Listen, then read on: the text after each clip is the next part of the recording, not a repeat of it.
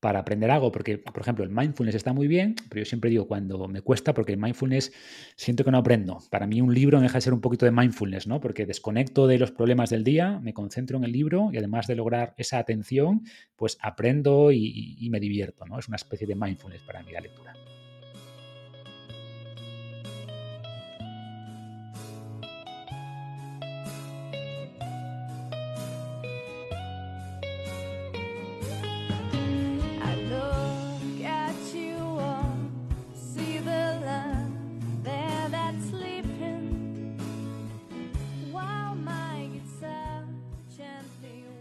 Muy buenas, soy Adrián Susudio y esto es Charlando con Libros. Hoy tenemos de nuevo aquí a Marcos Vázquez de Fitness Revolucionario.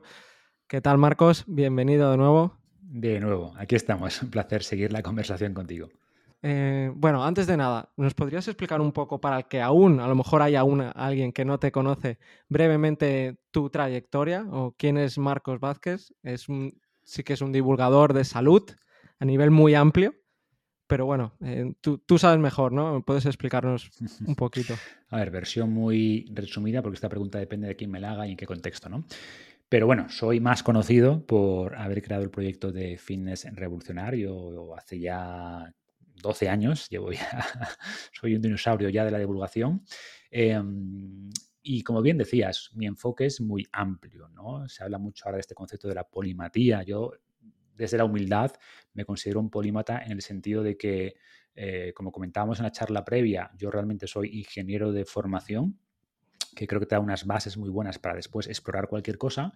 Y yo no sabría si me gusta más la nutrición, el entrenamiento, la, me gusta todo, o sea, la psicología, todo me gusta, ¿no? Y creo que tiene todo el sentido del mundo explorar también el ser humano, lo que somos, con esta perspectiva. Al final nos encanta trocearnos, ¿no? Y tú estudias solo deporte, pero para el rendimiento, tu deporte, pero solo para la rehabilitación, tu nutrición, pero mm, tu psicología, tú cuando yo creo que al final esas fronteras de conocimiento, por un lado, tienen sentido, por supuesto, nos ayudan a ordenar las cosas, que hablábamos la otra vez de ordenar, ¿no?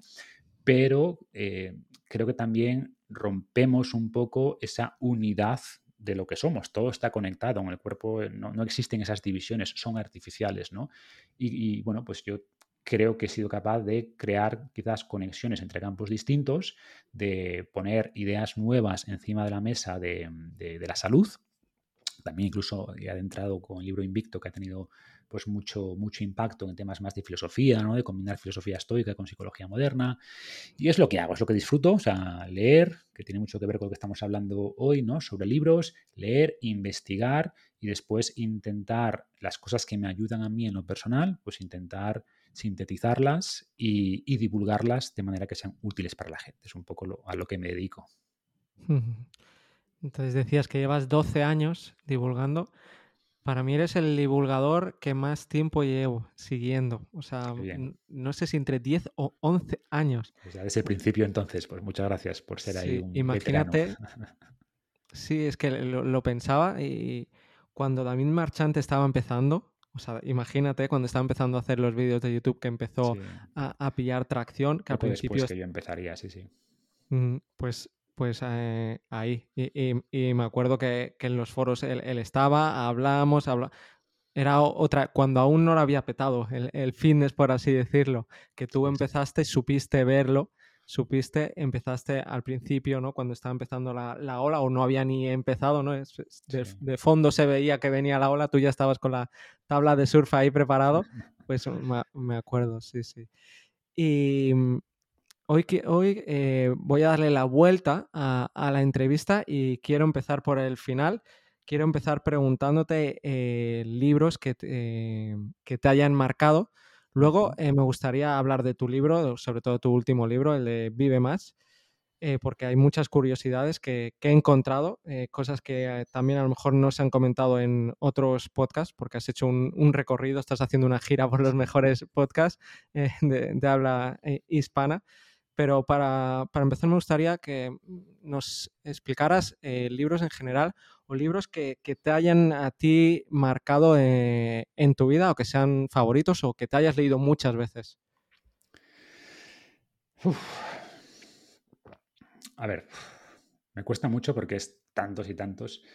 Eh, depende mucho, ¿no? O sea, libros que me hayan marcado. Podemos, o sea, si nos remontamos a la infancia, libros que recuerde con mucho cariño, pues eh, recuerdo especialmente La historia interminable, ¿no? Que me leería, pues no sé, siete años, ocho años, y me parecía fascinante. Además era un libro muy distinto. Recuerdo que estaba escrito como en distintas tintas, distintos colores, ¿no? Si era el mundo de fantasía o era el mundo real, ¿no? De Bastián, creo que se llamaba el chico. Entonces recuerdo que fue un libro que me chocó mucho. Me pareció muy, muy novedoso, además de que la historia era muy buena y recuerdo pasar pues muchas tardes, ¿no? Tardes, noches ahí en la cama leyendo el libro, ¿no? Mis padres me apagaban la luz y yo la encendía y sacaba el libro y me pasaba ahí un rato más leyendo. Em, después, ya de adolescente, eh, recuerdo libros como eh, me marcó bastante el libro se llama una eh, Brief History of, Time, una breve historia del tiempo, supongo que se titula en español, de Stephen Hawking, ¿no? Eh, porque fue para mí como una introducción a conceptos que me explotaron la mente, ¿no? De, pues hablaba desde, pues eso, el espacio-tiempo, agujeros negros, eh, una forma de explicar conceptos muy, muy complejos de manera sencilla y, a partir más o menos a esa edad aproximadamente descubrí también a gente como Carl Sagan, ¿no? a divulgadores que quizás conectando los puntos hacia atrás, quizás despertaron en mí las ganas de divulgar, ¿no? De, de, gente que pueda abrir puertas al conocimiento a otras personas como este tipo de personas, desde Stephen Hawking a Carl Sagan, a otros similares, a Richard Dawkins. Sois muchos, ¿eh? Los que habláis de Carl Sagan o eh, Stephen Hawking, sois varios los que ya habéis venido y, habláis como que, os han marcado. ¿eh? Sin duda, porque es explicar cosas complejas que, desconocías, ¿no? Desde cómo funciona el universo, eh, incluso a cosas sencillas. Yo recuerdo escuchar una vez, también hace mucho tiempo, la explicación cómo Carl Sagan explicaba lo que es un libro. Y si te preguntan a ti, pues un libro es una serie de páginas de papel con tinta, ¿no? Carl Sagan decía, no, no, esto es el acceso a la mente de personas que vivieron hace miles de años. Entonces, es verdad, ¿no? Un libro es, un libro es lo que está diciendo este hombre, pero lo cuenta de una manera que, me hace ver mucho más allá de, lo que yo vería por mí mismo, ¿no? Entonces, ese tipo de, libros pues me marcaron también bastante, te ayudan a entender el universo, ¿no? el, mundo. Em, entonces, bueno, te diría ese tipo de, libros, ¿no? Y más adelante, pues otros muchos, pero, pero creo que esos libros, un poco echando la mirada atrás, ¿no? Cuando era adolescente, pues sí creo que, quizás hicieron, incluso después marcaron, sin ser conscientes seguramente, ¿no? Pues el hecho de que me, tirase mucho la tecnología, la divulgación, la ciencia, y que hoy, muchos años después, pues me dedique a divulgar ciencia de la salud, entre otras cosas, ¿no? Seguramente haya cierta conexión ahí. ¿Y, algún libro así más actual que, digas que me ha, gustado muchísimo? De estos, a lo mejor, no sé, cinco años o diez años, que, recuerdes, que te venga a la mente. A ver, em, muchísimos, yo qué sé. Casi me gusta más hablar de pensadores, ¿no? Que de libros concretos.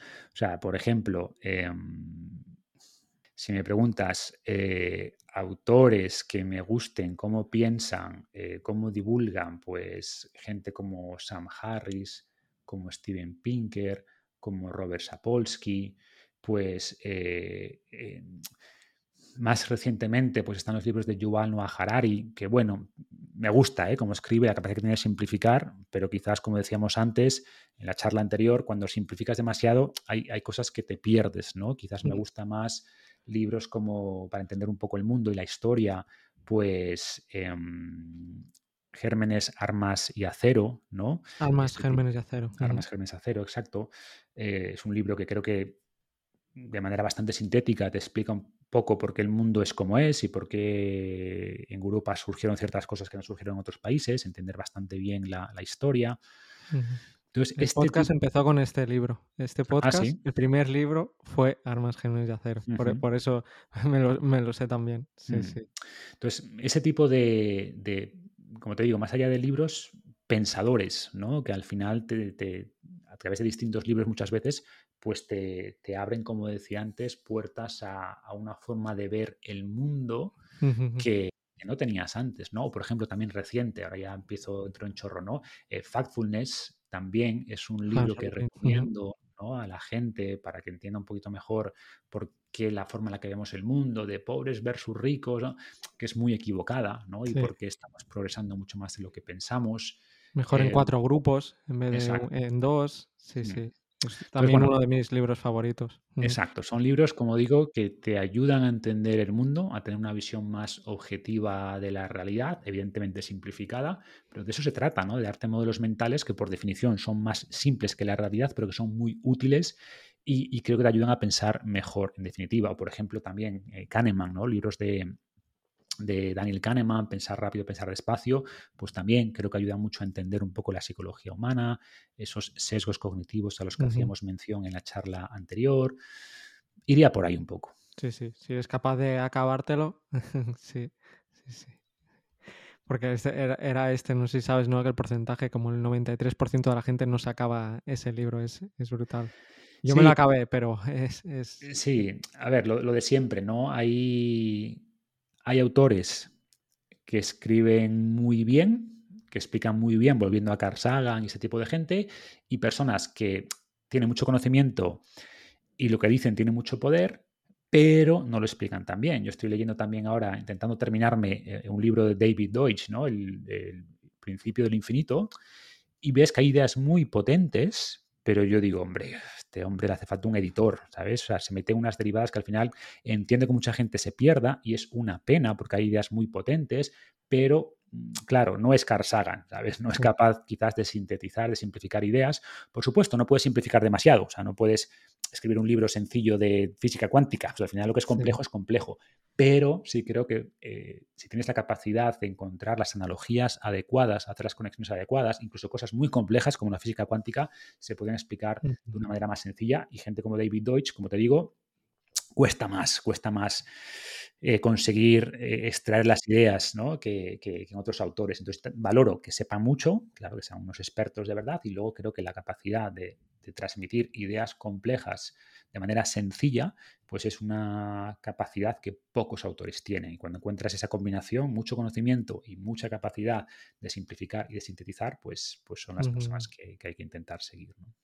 Yo no lo he empezado por eso, siempre está en la pila de pendientes, por eso, porque tanta gente me ha dicho que es difícil, ¿no? Es difícil. E, e, entenderle que hay que hacer un trabajo muy profundo ahí, pues eh, nunca lo, me he atrevido a empezarlo por, eso mismo. Y si tú me dices eso, pues eh, con más razón. y merece, a mí me, está gustando, ¿eh? merece la pena, pero, es un libro pues eso, denso, que igual yo leo 10 o 15 páginas y ya está, no leo más seguidas porque es como, uff, ya sé, cerebro overflow, stack overflow, tengo que eh, reposar eso y unos días después vuelvo a leer otras 10, 15 páginas y así llevo ya unos meses. Pues sí. ¿Y, y Taleb? Mm, ¿Te gusta? O a lo mejor puedes decir, no me convence tanto, hay gente que no le gusta. A mí me gusta, sí, me gusta. Es un, es un gran pensador. Creo que también un buen editor le ayudaría pero, pero me gusta. Y ahí, por ejemplo, recomiendo quizás no empezar por, los primeros, que son un poquito más densos, pero, em, por ejemplo, eh, Antifrágil. Antifrágil sería el libro quizás para empezar, antes del, de Full by Randomness o de Black Swan, que son también muy buenos. Y creo que Antifrágil es súper bueno. Y también, o sea, yo diría Antifrágil como número uno, y Skin in the Game como, como número dos, eh, luego tiene la cama de, de Beth of Precrusters, ¿no? que está bien, de, una serie de aforismos sencillos. y luego abordaría después los dos primeros, ¿no? Full by Randomness y, Black Swan. Pero sí, sí me gusta Taleb como pensador. Creo que es un poquito arrogante a veces, ¿no? O sea, el problema con Taleb es que, o sea, lo bueno es lo malo. Lo bueno es que te da mensajes súper concretos, potentes, pero claro, cuando simplificas tanto, es muy fácil encontrar eh, matices, ¿no? Y decir, bueno, a ver, tal vez aquí te has columpiado. Esto, evidentemente, tomado literalmente es falso, ¿no? Y luego tienes en otro extremo gente como San Harris y en menor medida Steven Pinker, que te das cuenta que usa las palabras exactas para transmitir eh, algo que, no encuentras fallos conceptuales ni fallos lógicos, que es perfecto, ¿no? O sea, está muy bien estructurado. Nassim Taleb es más de soltar cosas así, que suenan bien y que, encierran cierta sabiduría, pero que tiene muchos agujeros lógicos, ¿no? Que, bueno, que es, que es fácil argumentar cosas que, no contrarias a lo que él está planteando. Es un poco, son autores distintos, una forma de transmitir distinta, pero, pero sí me gusta también tal vez como pensador. ¿eh? Perdón, voy a poner esto en silencio, que si no. Em, te quería preguntar también el libro que, más hayas regalado, aparte de los tuyos, evidentemente, si hay algún libro, o a lo mejor ya lo has dicho, eh, que, sea el que más hayas regalado. Pues... Mm, a ver, todos los que te he dicho antes son libros que he regalado pero no tengo un libro así. A mí me gusta mucho este concepto de, terapia literaria, ¿no? En el fondo yo veo los libros como una especie de medicina y entonces es como decir, ¿qué medicina recomendarías? Pues hombre, depende de qué, enfermedad o qué dolencia tengas, ¿no? y, yo siempre pensé en tener algún tipo de librería donde ordenes los libros más que por autor, por categoría, no, porque por, por problema, ¿no?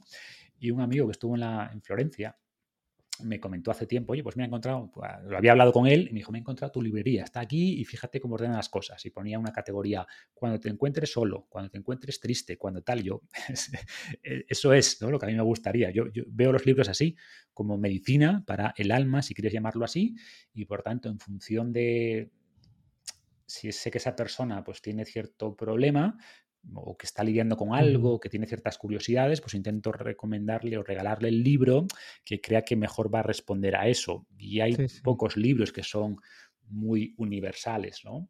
Era por si había algún libro que fuera como la creatina, ¿no? Ese suplemento que, es de los que más recomiendas, si habría un, libro La verdad que no, que no, tengo un libro que diga este así en general para todo el mundo, no, no, tengo ese libro y un libro que no te gustó o que regalarías a tu peor enemigo. Ya sé que me vas a decir, no tengo enemigos, pero... No, sí, sí los tengo, sí. Bueno, enemigos, que yo no me considero su, enemigo, pero bueno, sí que al revés sí. Em, a ver, libros que, por ejemplo, no me han gustado nada o que no he podido terminar, de hecho, es siempre digo el de 100 años de, 100 años de soledad, ¿no? De Gabriel García Márquez, honestamente, me pareció un truño increíble, o sea es que no creo que llegara a la tercera parte. O sea, insistía ahí cuando ves el Arcadio, buen día, y luego buen día. incluso a mí, la forma de escribir. A ver, he leído otros libros de él que sí me han gustado, ¿no? Eh, Historia de un secuestro y alguno más que sí me gustó. Pero a mí este realismo mágico y frases tan largas y no me gusta demasiado el estilo y, me da la sensación que con ese libro además se, enrollo, se enrolla demasiado. No sé, no me gustó, sencillamente. No digo que no sea un gran libro y lo que tú quieras, pero no, no conecté con él, lo intenté dos veces y lo di por imposible. Entonces es un libro que no he terminado.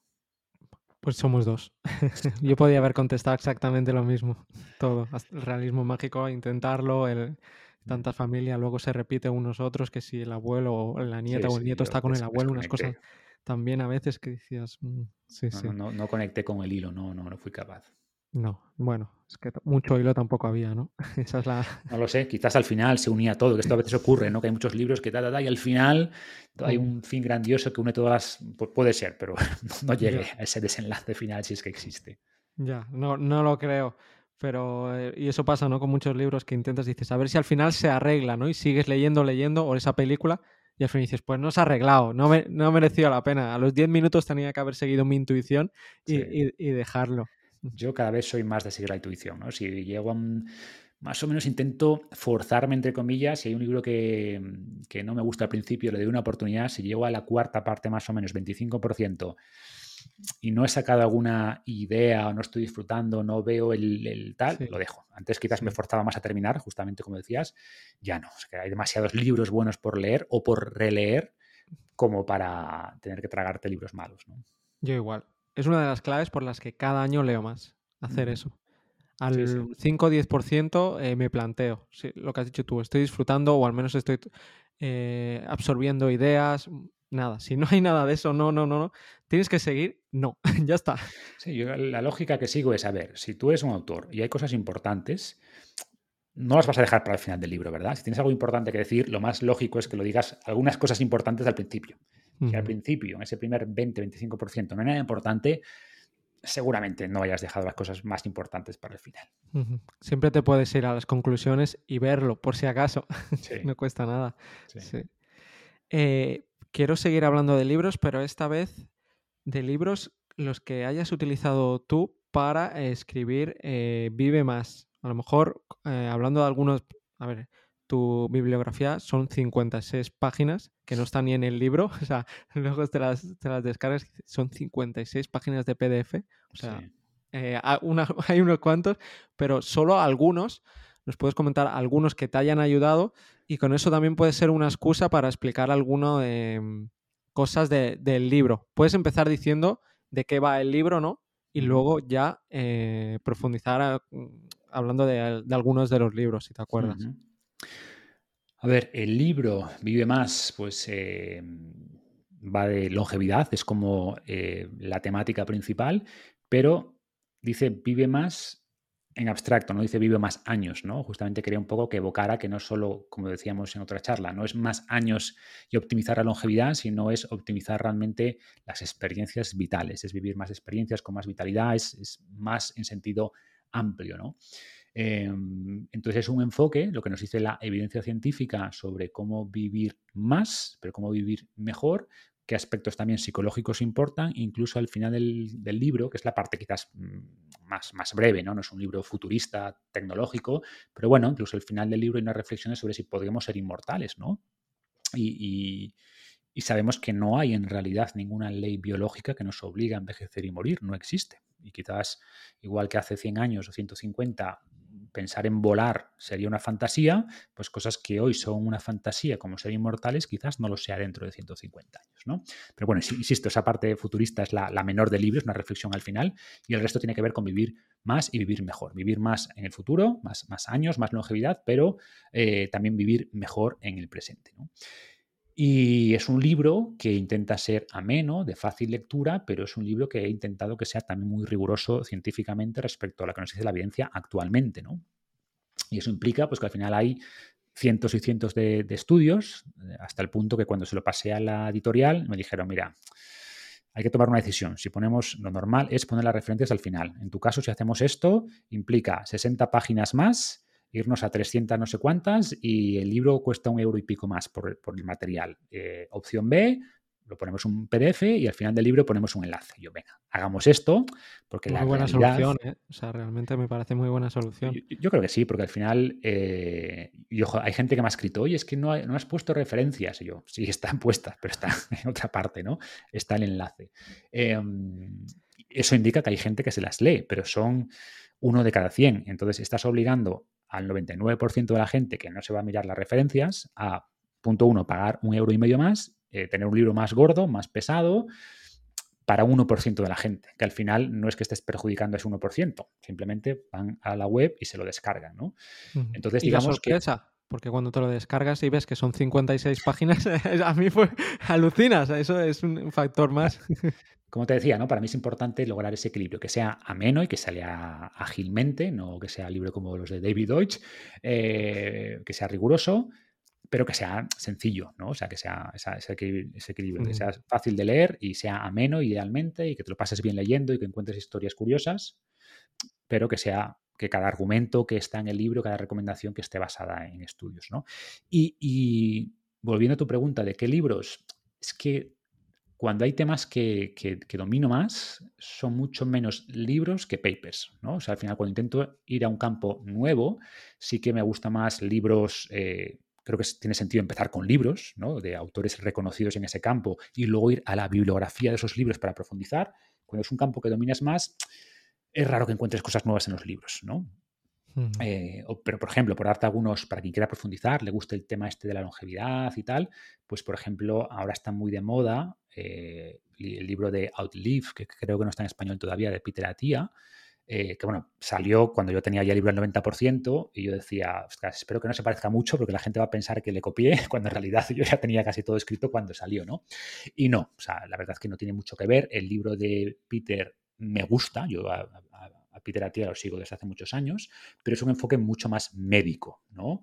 Que es interesante bueno, que es lógico porque él es médico, que es interesante, pero no es el estilo. Para mí es un libro un poquito más duro, que te habla mucho más de, pues, esto, riesgo cardiovascular, eh, estas pruebas para prevenir el cáncer, aquí. Es un libro, como digo, más médico y mi enfoque no es médico, es mucho más basado en hábitos, que es lo que yo realmente divulgo, que tiene, por supuesto, hablo de genes y de, de terapias y de tal, sí, pero no es el foco del libro, ¿no?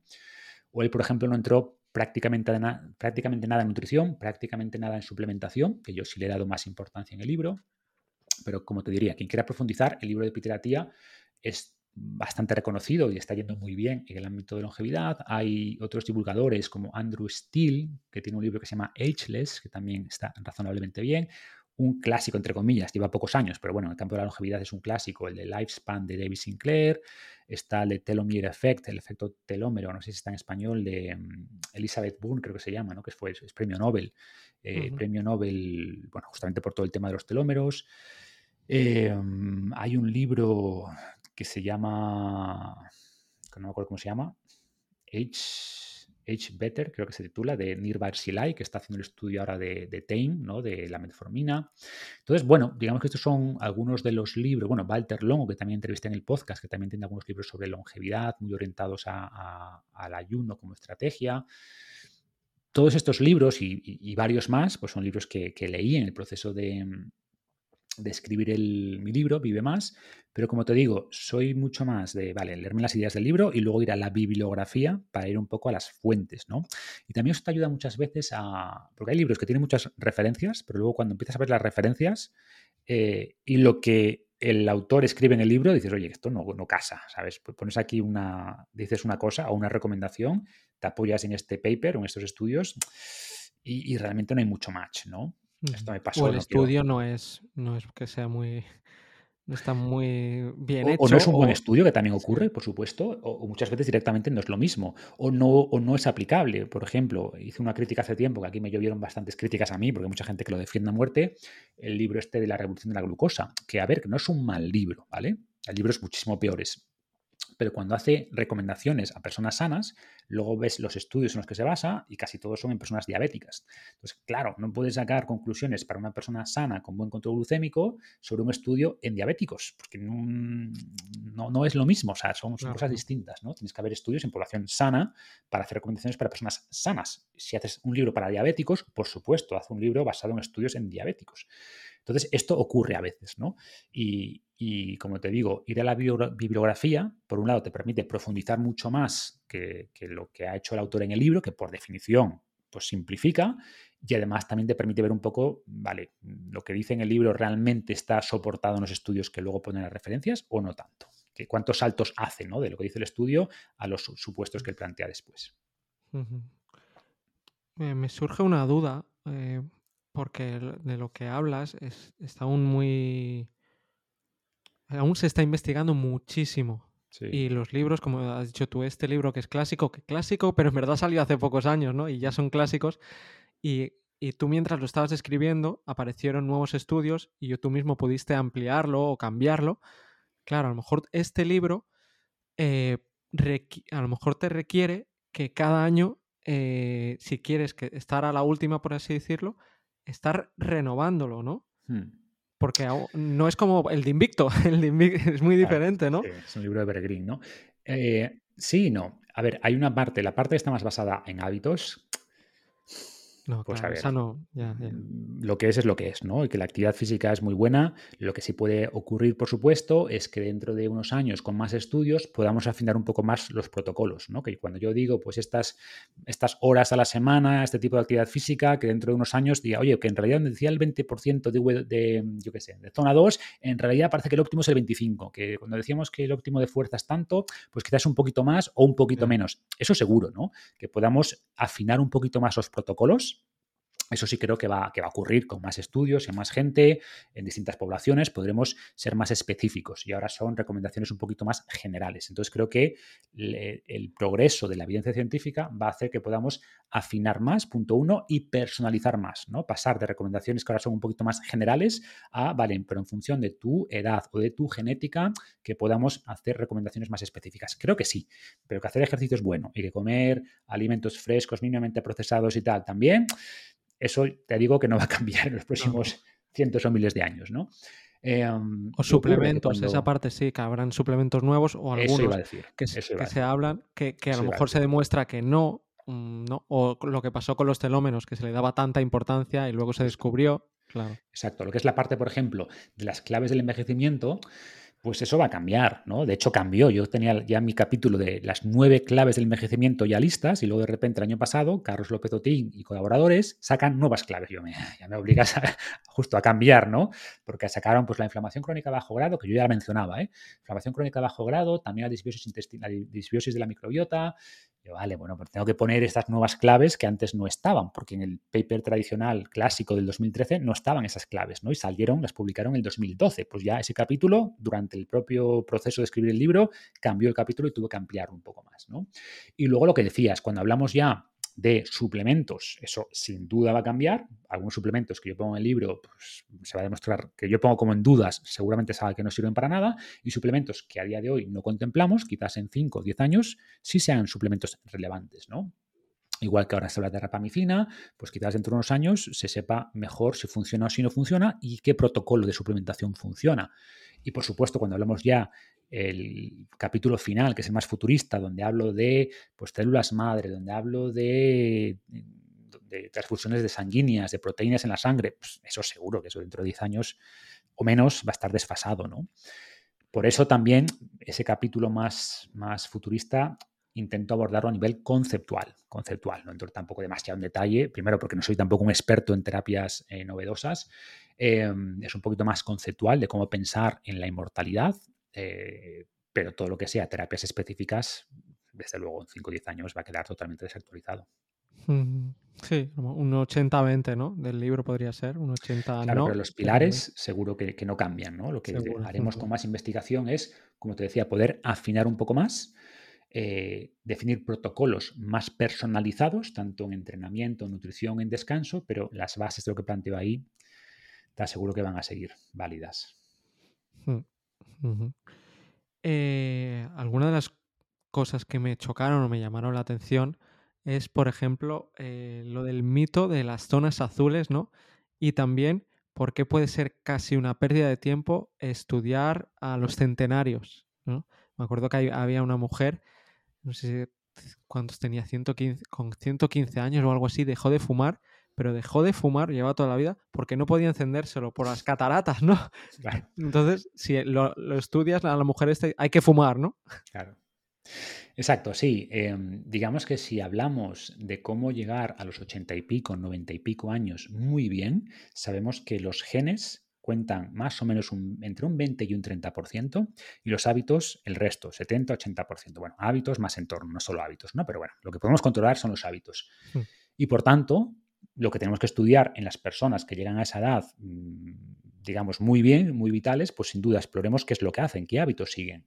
Sin embargo, cuando hablamos de personas centenarias que llegan a 105, 110 años, si no eres hijo, hermano, eh, de centenarios, no vas a llegar por mucho que te cuides, porque la proporción se invierte y es un 80% genes y un 20% hábitos. Entonces, tiene poco sentido, que es un poco lo que planteo en el libro, estudiar los hábitos de centenarios, porque no te van a dar mucha información. Tienes que estudiar los genes de los centenarios, ¿no? Y esto lo vemos, por ejemplo, en las zonas azules, ¿no? Zonas donde hay muchos centenarios, ¿vale? Vas a eh, Okinawa eh, o te vas a, Córcega eh, o Cerdeña, mejor dicho. vale, Cerdeña hay muchos, muchos centenarios, vale, pero ¿están distribuidos igualmente por Cerdeña? No. Te das cuenta que algunos pueblos, familias, hay unas familias de centenarios, pero en otro pueblo cercano, misma comida, mismo sol, mismo clima, misma cultura, pues no hay tantos centenarios. Bueno, pero es, es porque es Cerdeña o es porque en este pueblo hay una familia de centenarios y en las islas, evidentemente, hay mucha más concentración. No es casualidad que, de, las, de, las, zonas azules muchas sean islas, ¿no? Tenemos, pues eso, Okinawa, también una isla.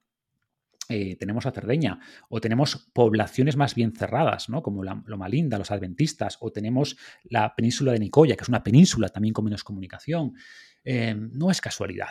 ¿No? Entonces, insisto, no, no son todos los centenarios en Cerdeña, se concentran en ciertas zonas. Entonces, te das cuenta, incluso en el documental que salió hace poco de Vivir 100 años, ¿no? del autor de las zonas azules, pues te das cuenta que, que las cosas que dice eh, hay mucho overfitting, ¿no? O sea, es vamos a ver qué hacen estos, sacar cosas comunes, pero te das cuenta que hay muchas poblaciones que hacen lo mismo y que no viven tanto, y al revés, que hay poblaciones que viven tanto o más y que no hacen esas cosas, ¿no? Y muchos centenarios son fumadores. Eh, la persona más longeva del mundo, Jane Calmen, fumó hasta sus últimos años, o creo que se llamaba Susan Sullivan, que también fumó hasta toda su vida y eh, decía que los doctores que le habían recomendado dejar de fumar se habían muerto hacía mucho tiempo, ¿no? Mm, no, no destacan por sus buenos hábitos ni son especialmente deportistas. ¿Por qué? Porque son sus genes. Si no tienes genes de centenario, no eres centenario, no vas a ser, o es muy poco probable. Y lo vemos, ¿no? Que, los, genes, los, centenarios ocurren en las familias. O sea, al final, si tus padres han llegado a los ciento y pico años, es muy probable que tú llegues, mm, aunque no te cuides demasiado. Evidentemente, si te cuidas, pues ese 20% que aportan los hábitos en los centenarios, pues más probabilidad de que llegues. Pero este es un poquito el mensaje, ¿no? Entonces, las zonas azules, pues al final son mensajes simplistas eh, a partir de unos datos observacionales. Y ojo, las recomendaciones que hacen no son malas, ¿eh? o sea, son buenas. Las recomendaciones finales, oye, pues muévete, conexión social, no sé qué, salvo quizás la excepción de beber alcohol, que bueno, ahí todavía hay un debate científico si realmente es recomendable o no, pero son recomendaciones buenas. Un poco mi crítica es mm, que la basan observaciones que están muy sesgadas. Sobre el alcohol le dedicamos un podcast que se llama, de un libro que se llama Borrachos, no sé si te lo has leído, te lo recomiendo es curioso, da un enfoque distinto. Pero también esto de los mitos de las zonas azules, una cosa que dijiste en el libro es lo de los registros. Eso, me sorprendió también, que muchas veces los registros, es decir, cuando habían nacido, la partida de nacimiento eh, no era correcta, ¿no? o sea, que muchas veces a lo mejor no eran centenarios. Correcto, sí, sí, sin duda. Eh, eso está muy estudiado. ¿eh? Entonces, ¿qué ocurre? Que muchas de las zonas donde había más centenarios eran en zonas más pobres, donde había peores registros públicos, ¿no? Son zonas muchas veces donde la edad te da estatus. Entonces, cuando viene alguien de fuera, un investigador, ¿usted cuánto edad tiene? Yo 105 años, o que tengas 98, como no hay registros, nadie sabe. Ahí apuntan 105 años, ¿no? Ocurrió en Japón, de hecho, hace, hace relativamente poco, que empezaron a hacer eh, un registro de los centenarios y en Japón, cuando cumplías los 100 años, te daban además un, bueno, un extra, ¿no? Como una recompensa por haber vivido 100 eh, años. Y resultó que cuando empezaron a, a, mejorar el censo, pues que muchos supuestos centenarios, sobre todo en zonas pobres con peor acceso, con peores registros, porque no estaban en ninguna parte esos centenarios, ¿no? Entonces, muchas veces las familias no habían avisado y seguían cobrando eso, otras veces sería por error, pero se, dieron cuenta de que había muchos menos centenarios que los que ellos pensaban que había. ¿no? Eh, y también se ha visto que cuando en estas zonas pobres se implantan mejores registros públicos, de repente la expectativa de vida baja, la edad promedio baja. Porque poner porque mejorar los registros públicos hace que muramos antes, evidentemente no. Simplemente que al mejorar esos registros públicos, pues de repente esos engaños que había, pues se reducen y de repente resulta que no hay tantos centenarios. ¿no? Entonces, son temas que cuando empiezas a analizarlos con un poquito más de visión crítica, pues te das cuenta que usan esta narrativa simplista que, conecta mucho con la gente, ¿no? Ah, sí, zonas azules que hacen esto y viven 100 años. A ver, que esto es un poquito más, más complejo, ¿no? Sí, igual que las, encuestas, ¿no? Que muchas veces, ¿qué incentivos hay para contestar de forma correcta las encuestas? Por eso a veces se dicen el dato mata el relato, depende de cómo has tomado ese dato, ¿no? Eh, también hay otro libro que hicimos un podcast que se llama Todo el mundo miente, no sé si lo conoces, y habla, habla de precisamente de esto. Está muy en contra de los eh, de las encuestas y está más a favor, por ejemplo, de, de buscar datos en las búsquedas de Google que dice que en, que en las búsquedas de Google, en el buscador, la gente es más sincera, porque tiene el incentivo de ser sincero. Claro, es que. Claro, tú en la encuesta. A ver, en la encuesta lo que respondes es muchas veces lo que quieres que los demás piensen de ti o lo que tú mismo quieres pensar de ti, ¿no? Y muchas veces ni siquiera es intento, a veces directamente estás intentando engañar. Y otras veces no intentas engañar, mm, simplemente respondes lo que tu mejor versión haría, que es distinto a lo que tu versión normal hace en su día a día, ¿no? Entonces inconscientemente dices otras cosas que no son verdad. Y al final por eso es mucho mejor observar el comportamiento, cómo se comporta la gente, nos da mucha información, mucha más información que lo que dicen, ¿no? O sea, cómo te comportas es un mejor reflejo de tus valores que lo que pones en una encuesta, por supuesto. Mm, sí, sí. También eh, la hipótesis de la abuela, eso también me, me encantó porque el ser humano es de los pocos animales que tenemos abuelos, ¿no? Es decir, durante muchos años ya no se pueden reproducir, ¿no? muchos animales se reproducen y al poco eh, mueren, ¿no? Claro. Quien haya leído pues, a Richard Dawkins, ¿no? El gen egoísta, se da cuenta que al final las personas somos simplemente vehículos en manos de los genes. Al final, eh, a la selección natural los individuos le da igual, incluso las especies le da igual. Si hay un gen que está en múltiples especies, a la selección natural lo que le importa es el gen, ¿no? De ahí el concepto de gen egoísta. Y por tanto, parece en, la mayoría de animales, la inmensa mayoría, pues cuando un animal deja de ser fértil, pues se muere, ¿no? O sea, que la, muerte está muy cerca del final de la edad fértil, lo cual tiene sentido. Si ese animal ya no se puede reproducir, pues va a estar consumiendo recursos de otros animales que, con genes que sí se pueden reproducir. Por tanto, para sus genes, lo mejor que pueden hacer es, oye, este animal que se muera, pero yo ya me he reproducido y por tanto ya he logrado estar en la carrera hacia adelante que siguen los genes, ¿no? Sin embargo, en los humanos, y especialmente en las mujeres, porque los, hombres podemos ser fértiles mucho más tiempo, casi hasta el final en realidad. Hay hombres que han sido padres con 80 y pico años, pero las mujeres, eh, pues más o menos alrededor de los 50, 55 años, dejan de ser fértiles y sin embargo viven 30, 40, 50 años más. De hecho, viven más que los hombres, ¿no? Y esto, pues que desde el punto de vista evolutivo, parecía un poco em, que no cuadraba con esta, con esta idea del gen egoísta. Oye, ¿qué sentido tiene que una persona, que una mujer viva 40 años sin ser fértil, que no está, que está aportando realmente? Bueno, cuando es madre, todavía, porque está cuidando la descendencia, pero cuando es ya abuela, cuando ya sus nietos tienen su madre, bueno, pues se ha visto que tiene sentido y se ha visto que en las sociedades en las que evolucionamos, incluso en las sociedades relativamente recientes, las personas con abuelos viven más que las personas que no tienen abuelos, porque los abuelos juegan un papel muy importante de apoyo a los padres, porque criar hijos criar pequeños humanos es mucho más complicado que criar otro tipo de animales y además los abuelos transmiten no solo eh, cuidados directos, sino también sabiduría. Y por tanto tiene sentido que los niños que tienen abuelos, y sobre todo si nos remontamos varias decenas de miles de años, pero también ahora muchos padres están muy agradecidos de tener abuelos, pues esos niños eh, sobrevivían más y por tanto esos genes que comparten los niños con los abuelos tenían más posibilidades de transmitirse.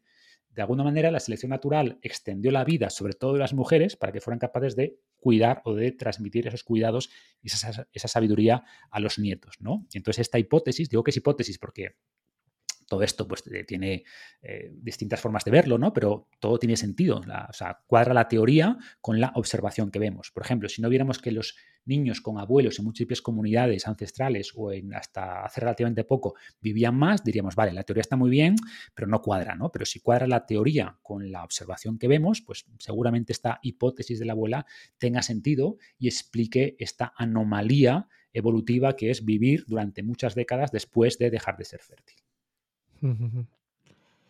Eh, también un capítulo que, me gustó en especial es el de cómo vemos eh, la vejez, cómo mm. afecta el concepto de la vejez, ¿no? O de envejecer, cómo eh, nos puede afectar en cómo luego vivirla, ¿no? Claro, y esto, a ver, es un libro, o sea, perdón, un capítulo que lo dejé para el final porque no estaba seguro de, escribirlo, porque era el que menos conocía, ¿no? Me sorprendió, ¿eh? para ti, o sea, conociéndote, habiendo leído otros, me sorprendió, me gustó, ¿eh? Pero me, me sorprendió.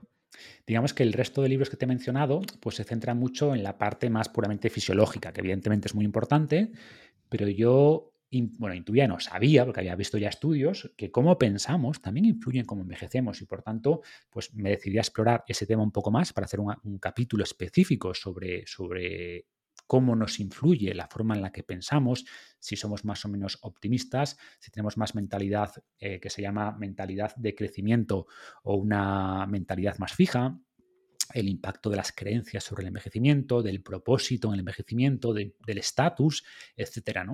Entonces, en ese capítulo, pues exploro un poco esto y un poco las, las conclusiones es que todo esto influye bastante, que podemos mm, regular la velocidad a la que envejecemos con la mente. No es que podamos decidir no morir, pero es muy curioso que vemos estudios, por ejemplo, eh, que nos dicen que mucha más gente murió en, el, en enero del 2000 que en diciembre del 99. ¿Por qué? Porque la gente quería vivir un año más, quería llegar al, al milenio, ¿no? O todos tenemos anécdotas de personas que estaban ahí a punto de morirse, pero hasta que no llegó su hijo de China, que los vino a visitar para despedirse de ellos, pues no se murieron. Y cuando ya dijeron, ahora sí me puedo morir, ¿no? Entonces, muchos estudios nos indican que las creencias que tenemos sobre el envejecimiento eh, influyen en cómo envejecemos e influyen en el riesgo de mortalidad. Las personas con creencias negativas sobre el envejecimiento, que creen que envejecer implica decrepitud, que envejecer implica eh, soledad, que envejecer implica ser una carga para los demás, pues tiene más mortalidad que personas que piensan que el envejecimiento es también capacidad de explorar más, nuevas oportunidades, nuevas eh, experiencias, etcétera, Y además, conocemos a día de hoy algunos de los mecanismos por los que esto ocurre, ¿no? Eh, por ejemplo, este tipo de pensamientos negativos sobre el envejecimiento eleva el cortisol, eleva el estrés, eleva la inflamación crónica de bajo grado. Es decir, no solo tenemos la evidencia que nos dice que este tipo de creencias tiene un impacto positivo o negativo en función del tipo de creencias, sino que conocemos los mecanismos fisiológicos que conectan ¿no? la parte más psicológica o mental con la parte más fisiológica. Entonces, es un tema súper interesante. Sí, sí, totalmente. Eh, quería hacerte una última pregunta del libro. Bueno, tengo muchísimas, muchas curiosidades, pero bueno, una última. Es la de, ¿perdemos eh, mucho músculo por culpa de la edad? ¿Por culpa de, simplemente de cumplir años? Claro, cuando empiezas a ver papers, pues empiezas a sacar las conclusiones que ves en muchos congresos médicos, ¿no? Que a partir de los 30, cada década después de los 30, pierdes entre un 5 y un 8% de masa muscular cada año y no sé qué porcentaje de la masa ósea. Pero claro, eso es un promedio y es un promedio de la gente que no entrena, que no hace actividad física, que por desgracia es la mayoría, ¿no? Pero era la norma, pues cuando ves, hablas o escuchas o lees sobre envejecimiento y lees los papers, estas son las medias. Pero lo que nos dicen estudios más, más recientes es que eso es un proceso eh, perfectamente evitable. Es decir, no es un destino, pues envejezco, pierdo músculo. No, pierdes músculo al envejecer si dejas de usar ese músculo, que por desgracia es lo que hace la mayoría, ¿no? Sin embargo, cuando empezamos a analizar la masa muscular y ósea de atletas de 70, 80 años que han seguido entrenando toda la vida a buen nivel, pues te ves que hay diferencias muy pequeñas con sujetos de 35, 40 años, ¿no? Y la conclusión de todo esto es que perdemos mucho más músculo y mucha más fuerza y mucha más capacidad vital por dejar de usarla que por cumplir años. ¿no? Y creo que este es un mensaje muy empoderador en el sentido de que no tenemos, entre comillas, que resignarnos o asumir que cada año que pasa vamos a perder más masa muscular y más función porque no tenía por qué ser así. Ojo, evidentemente va a haber, una, va a haber un descenso, es inevitable, ¿no? Pero lo que buscamos es que ese descenso sea muy lento, que esa edad biológica de la que hablo en el libro pues descienda eh, o avance lentamente, que tu vitalidad descienda lentamente y que al final haya una bajada rápida. ¿no? En el libro yo propongo tres, tres objetivos. Si vemos la curva de vitalidad como algo que está muy elevado, tu máximo a los 20 y pico, 30 años, ¿no? y que luego va bajando gradualmente hasta que llega a cero, que es cuando te mueres, y además hay un punto que si cruzas la curva, o la línea, perdón, el umbral de incapacidad, pues ya dejas de, de poder valerte por ti mismo pues en vez de que sea una, un descenso así, que es como una mayoría, punto uno, que seas capaz de elevarlo cuando eres joven. Si eres capaz de construir más músculo, más masa ósea cuando eres joven, pues ya estás elevando tu, curva de, vitalidad, vas a partir de un, de un, nivel superior. Después hacer que esta curva eh, se cuadre, es decir, que en vez de bajar así, que estés muy bien hasta el final, ¿no? Y que luego de repente te mueras de una neumonía que pillaste escalando el Monte Fuji con 88 años, ¿no? De repente te mueras. No, que sea un descenso y tal, cruzas el umbral de incapacidad, te meten en la residencia tus últimos cinco años, no, no. Que, baje lentamente, que estés muy bien hasta el final y ya, pues eso, una neumonía, un accidente, lo que sea, boom, te mueres, ¿no? O sea, y luego además que te mueras un poquito más adelante, es decir, que en vez de morirte a los 82, te mueras a los 89. Buscamos eso, elevar eh, alargar, ¿no? que ocurra más adelante y sobre todo cuadrar. O sea, que evitar esos últimos años que son esos últimos años de decrepitud, de incapacidad, que es a lo que la gente tiene más miedo. La gente tiene más miedo a perder su humanidad que a perder su vida. Me sorprendió cuando hablaba con gente, ¿no? Sobre el libro, estoy hablando, estoy escribiendo sobre longevidad, uy, es que no quiero vivir muchos años, porque claro, ¿y por qué no quieren vivir muchos años? Porque se imaginan eso, se imaginan que sus últimos años van a ser años malos, van a ser años de incapacidad, años de dependencia, y el mensaje es no tiene por qué ser así. O sea, si te mantienes con vitalidad, si sigues haciendo actividad física, entrenando tu fuerza, tu capacidad aeróbica, no vas a tener que, no vas a, perder masa muscular y masa ósea hasta el punto de que no vas a poder valerte por ti mismo. No va a ocurrir, es algo prevenible, no es un destino. Muy, buen mensaje final. Y ahora solo la última pregunta que hago siempre es ¿a quién te gustaría que, que invitara al podcast? A lo mejor si dices a alguien ya ha venido, ¿no? porque dentro de poco, bueno, hay noventa y pico episodios ya, o sea que... Eh, ¿Has hablado con a, Val, Val Muñoz de Bustillo de Polímatas? ¿Lo has entrevistado? Va a venir dentro de poco. Ah, pues, pues quiero escuchar esa charla, porque, a ver, estaba pensando ahora, a ver, gente que, de mi entorno que lea mucho, pues para mí es un gran candidato, ¿no? O sea, tiene su biblioteca además de, polímatas, eh, entonces creo que hablar con él de libros, creo que va a ser una buena, una buena charla. Muy bien, pues mira, justo el anterior invitado dijo la misma persona, habéis ¿Ah, conseguido.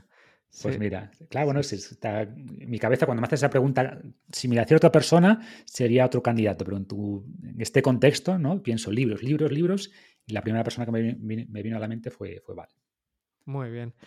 Pues nada, Marcos, eh, muchísimas gracias por, por, haber venido. Me lo he pasado genial. Ha sido un, sueño cumplido, un retos en la vida, pues charlar contigo.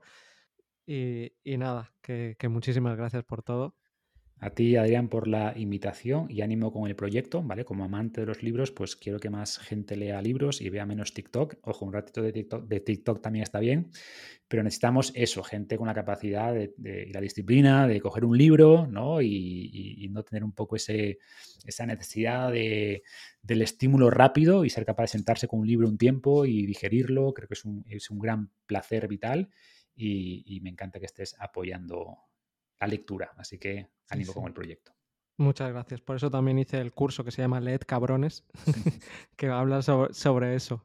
para dejar un poco de, lado el TikTok, no estar todo el rato, ¿no? Esa concentración que estamos perdiendo y que los libros, yo creo que es una de las, unas mejores formas de volver a recuperar la, la concentración. La atención, sí, la atención que nos han robado y además aprovechar para para aprender algo, porque, por ejemplo, el mindfulness está muy bien, pero yo siempre digo cuando me cuesta, porque el mindfulness siento que no aprendo. Para mí un libro deja de ser un poquito de mindfulness, ¿no? Porque desconecto de los problemas del día, me concentro en el libro y además de lograr esa atención, pues aprendo y, me divierto, ¿no? Es una especie de mindfulness para mí la lectura. Totalmente de acuerdo. Hasta la próxima.